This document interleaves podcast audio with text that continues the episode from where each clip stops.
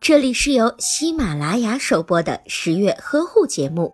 十月呵护帮助孕妈妈们摆脱孕期中的各种烦恼。分娩能否顺利的进行，很大程度取决于孕妈妈是否懂得呼吸方法，所以孕妈妈应该从呼吸方面进行训练。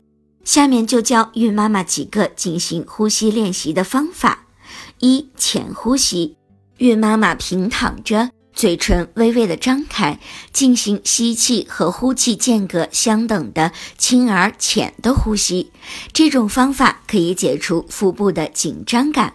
二、短促呼吸，模仿分娩时的样子，孕妈妈躺在床上，双手握在一起，集中体力，连续做几次短促的呼吸，为的是集中腹部的力量，使胎儿的头部能够慢慢的分娩出来。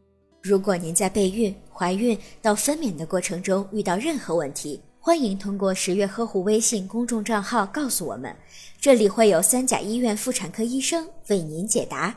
十月呵护，期待与您下期见面。